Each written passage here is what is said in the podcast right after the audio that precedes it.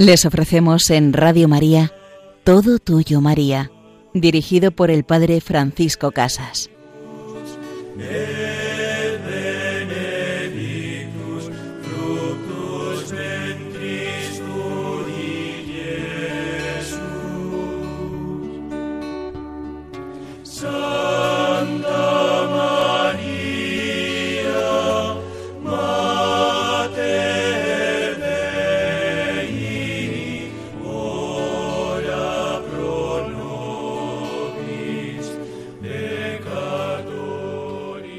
Querida Madre, llévanos siempre junto a Jesús, colócanos siempre junto a tu Hijo.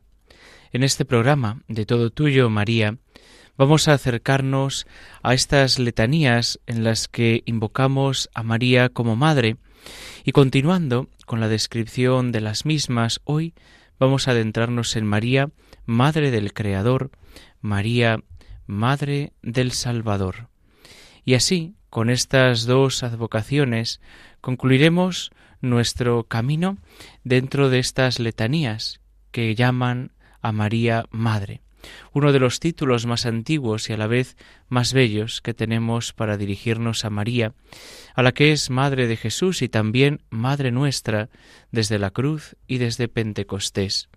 En la segunda parte de nuestro programa entraremos y nos acercaremos a la vida y obra de San Pedro Claver, el esclavo entre los esclavos, y veremos también qué importante fue María en su vocación y en algunos de los hitos de su historia. Pues comenzamos con esta letanía, Madre del Creador. María, en el plan de la creación y de la restauración divina, tiene un papel muy importante. Ella es la Madre de Cristo, del Verbo del Padre hecho carne. El Verbo es el centro de la creación, pues por medio de él fueron creadas todas las cosas, y sin él no se hizo nada de cuanto existe, nos dice el Evangelio de San Juan en el capítulo 1. En Cristo, lo que se atribuye a Dios se puede atribuir también al Padre. Hombre, así, habiendo sido hecho de María Santísima aquel por el que han sido hechas todas las cosas, puede decirse que toda cosa fue hecha también por María, porque engendró al Hacedor, al Creador. Por esto María tomó parte, en cierto modo, en la obra de la creación.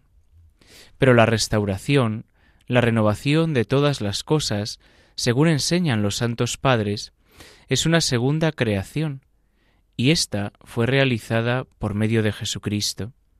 En esta segunda creación, en esta redención del género humano, el centro es también Jesucristo, de manera que el Verbo Divino es doblemente creador. También María Santísima tomó parte activa en esta restauración que se realizó con su consentimiento. El hagamos del inicio de la creación es igual al hágase en mí según tu palabra, produjo de la nada todas las cosas. El hágase en mí según tu palabra, pronunciado por María, cooperó a restaurar todas las cosas en Cristo y a devolverlas su primitiva perfección. Sin el hagamos divino, todo habría permanecido en la nada. Sin el hágase de María, todo habría permanecido en una condición bajo muchos aspectos, peor que la nada. El primer hagamos levantó a la criatura humana hasta la semejanza con Dios. El segundo, hágase, la levantó aún más alto, la unió en Cristo personalmente a Dios. El hagamos divino es, por consiguiente, omnipotente y creador por naturaleza.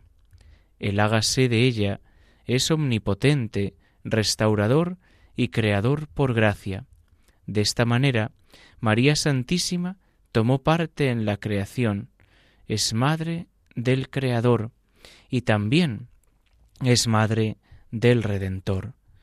María colabora en esta obra del inicio de los tiempos y también en la más admirable, Por eso la última letanía que cierra este capítulo de invocaciones a María como Madre, la tiene por Madre del Salvador. También aquí necesitamos entender por qué el nombre de Salvador va asociado al título dado a María en las letanías. Antes de su venida, Jesús era conocido como Mesías, pero cuando apareció en la tierra fue conocido bajo tres títulos nuevos, Hijo de Dios, Hijo del Hombre y Salvador. El primero expresa su naturaleza divina, el segundo su naturaleza humana, el tercero su ministerio personal. El ángel que se apareció a María le llamó Hijo de Dios. El que se apareció en sueños a José le llamó Jesús, que quiere decir Salvador. También le dieron este nombre los ángeles que se aparecieron a los pastores en la noche de su nacimiento. Pero él, en el Evangelio, se llama a sí mismo de un modo particular, Hijo del Hombre. Verdaderamente es nuestro Salvador, porque con su pasión y muerte nos ha redimido y nos ha liberado del pecado. Unió en la unidad de su persona divina la naturaleza divina y la naturaleza humana.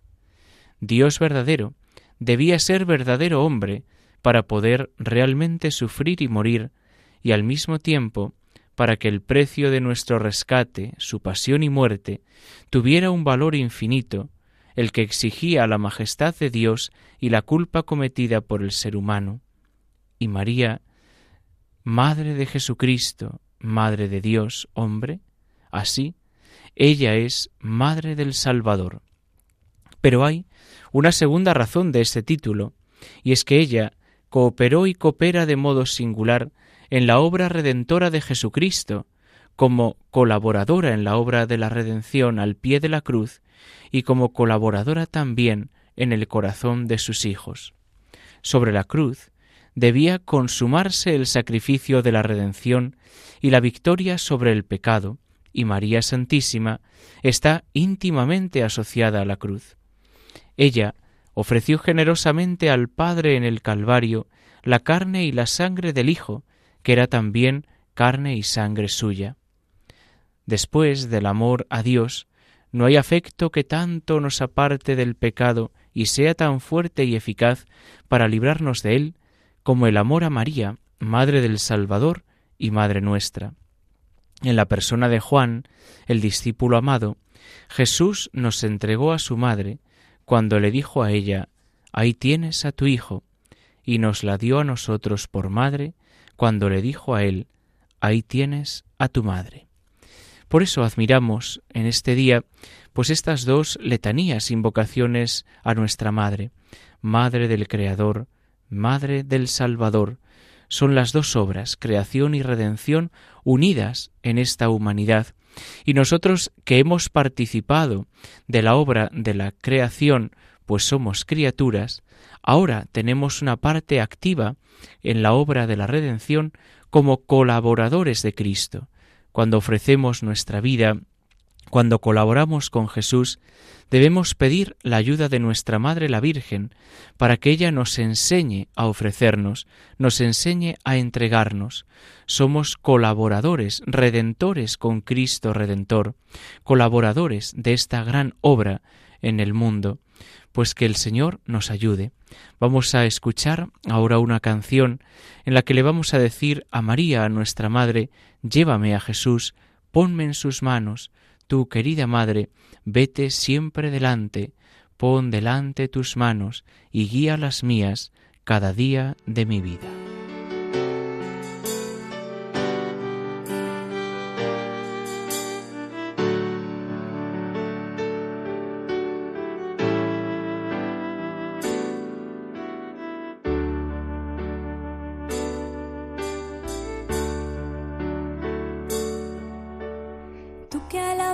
Jesús en tu vientre.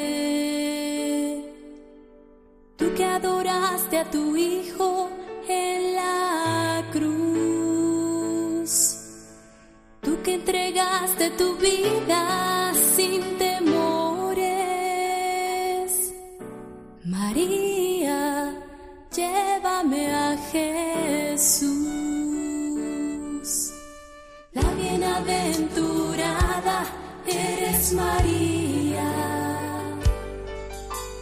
llena por siempre de gracia, llena de amor.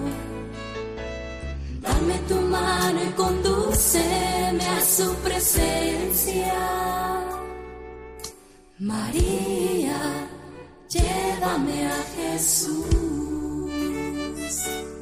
Quiero alabar como lo hiciste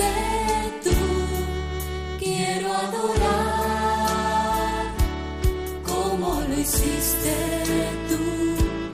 Quiero entregar mi vida como lo hiciste tú. María, llévame a Jesús.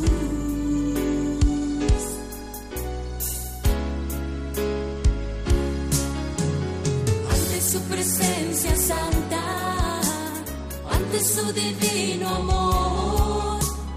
Enséñame a postrar mi alma como tú. Quiero alabar como lo hiciste tú. Quiero adorar como lo hiciste tú. Quiero entregar mi vida como lo hiciste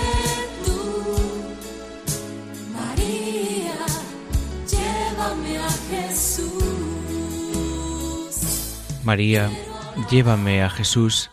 María, colócame junto a tu Hijo, aquel que es el amor de los amores, el amor de mi vida. Estamos en este programa Todo Tuyo, María, con el Padre Francisco Casas. En la primera parte de nuestro programa hemos terminado de comentar las letanías de la Virgen bajo este título de Madre, Madre del Creador, Madre del Salvador. En la segunda parte de nuestro programa nos vamos a acercar a la vida de San Pedro Claver, a descubrir quién es y cómo la Virgen tuvo una importancia grande en algunos momentos concretos de su vida. María es verdad que siempre va como oculta, como en un segundo plano, no tiene un papel predominante, pero sin embargo hay hitos, hay momentos concretos que sí marcan su importancia, su presencia, su cariño en las personas y en el camino de santidad aún mucho más. Pues San Pedro Claver formaba parte en la segunda mitad de 1610 de las amplias y amarillentas pues velas del galeón San Pedro que iba camino de América. Toda la tripulación estaba asomada a la cubierta del barco para contemplar curiosa y admirada la ciudad de Cartagena, en la provincia de Nueva Granada, en la actual Colombia, que deslumbraba sus ojos con las enormes murallas de piedra blanca brillando bajo el candente sol tropical. El azul profundo del cielo se reflejaba en las aguas mansas y cálidas del puerto, donde se mecían graciosamente un sinnúmero de embarcaciones de todo género y tamaño.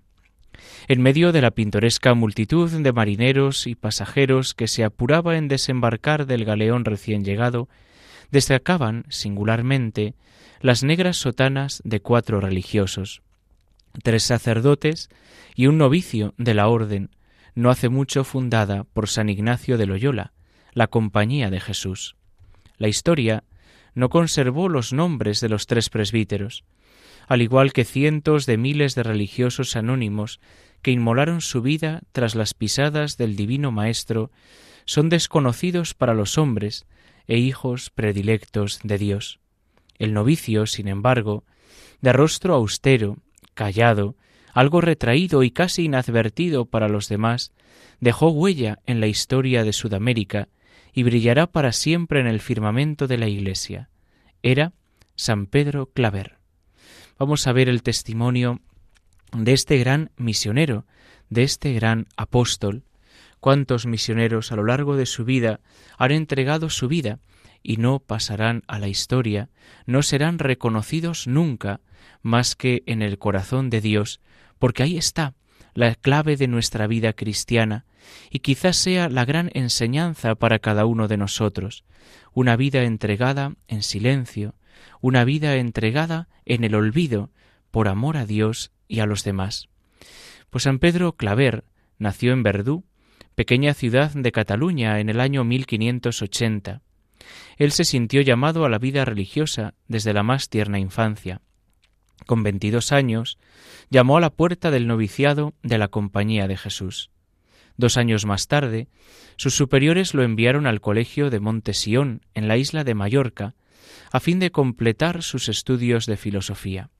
Entonces se produjo un encuentro providencial que marcaría de forma indeleble la vida de Pedro y afianzaría definitivamente su vocación.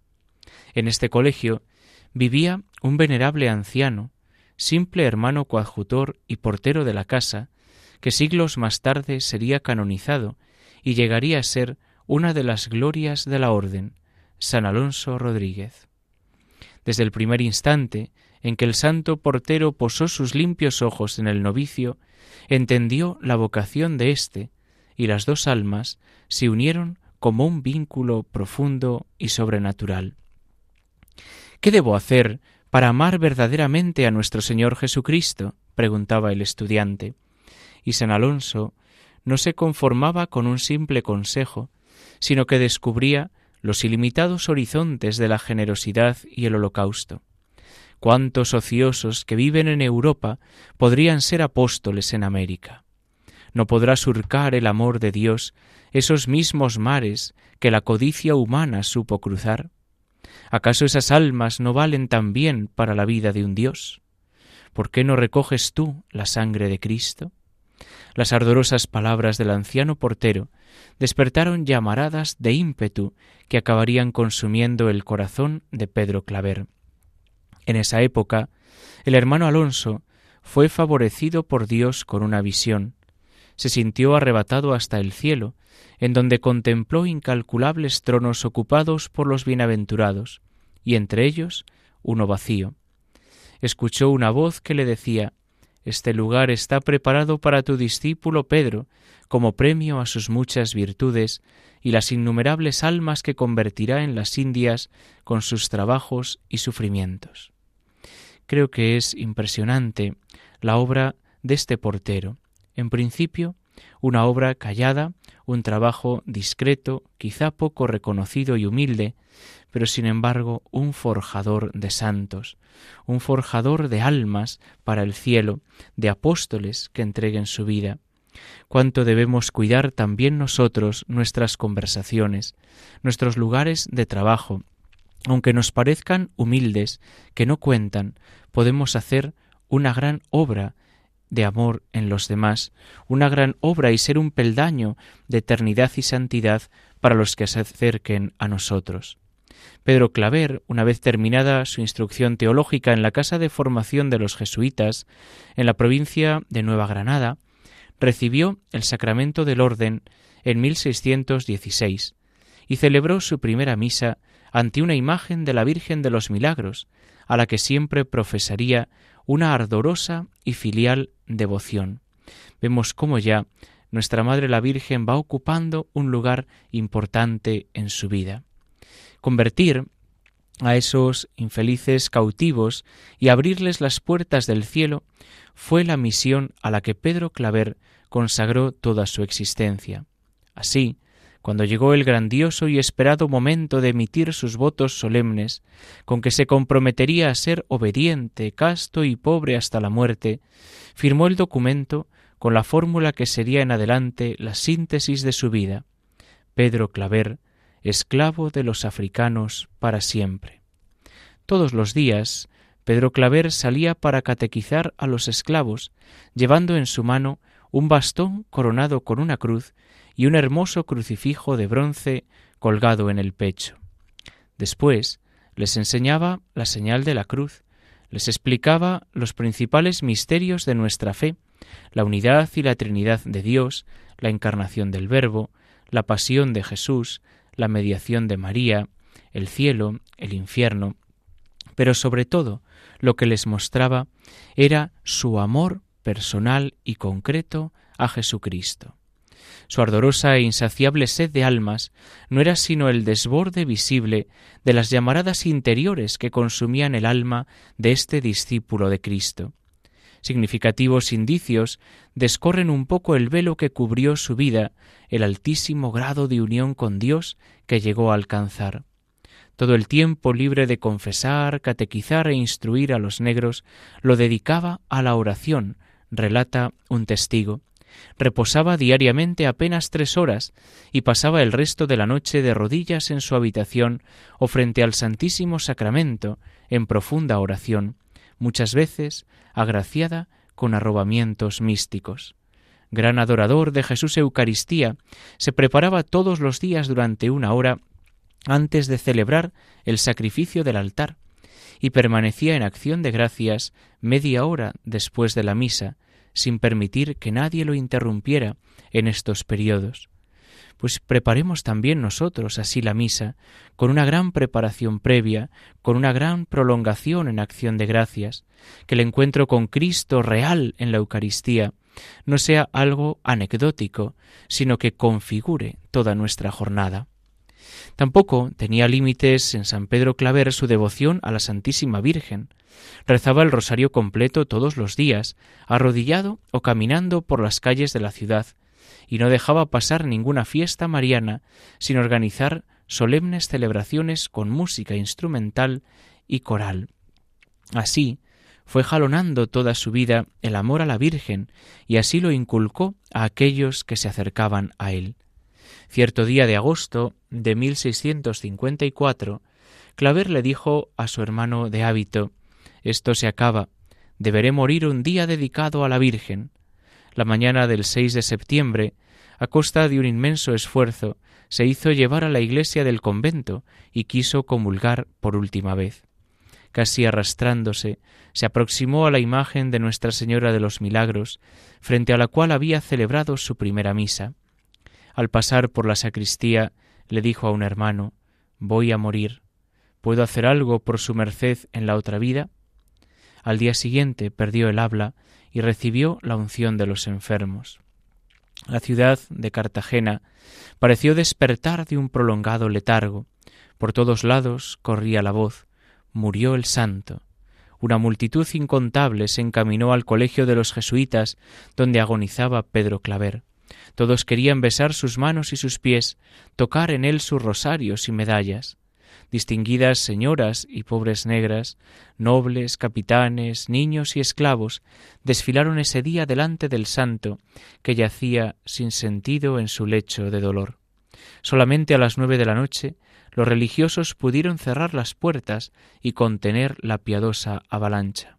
Y así, entre la una y las dos de la madrugada del ocho de septiembre, fiesta de la Natividad de María, con gran suavidad y paz, el esclavo de los esclavos se durmió en el Señor, nació a una nueva vida, nació a la vida eterna, nació para el cielo.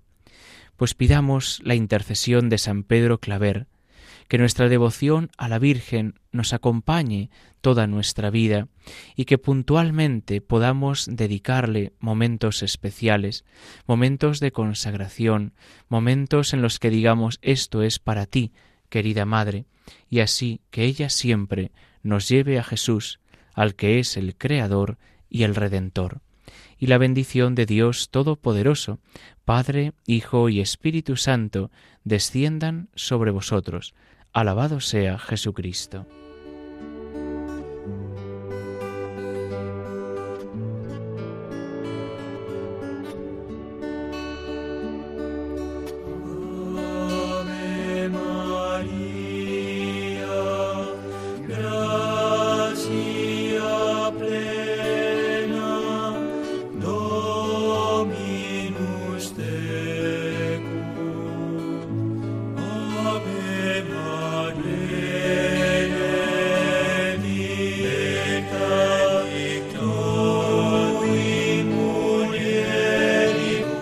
Han escuchado Todo Tuyo María con el Padre Francisco Casas.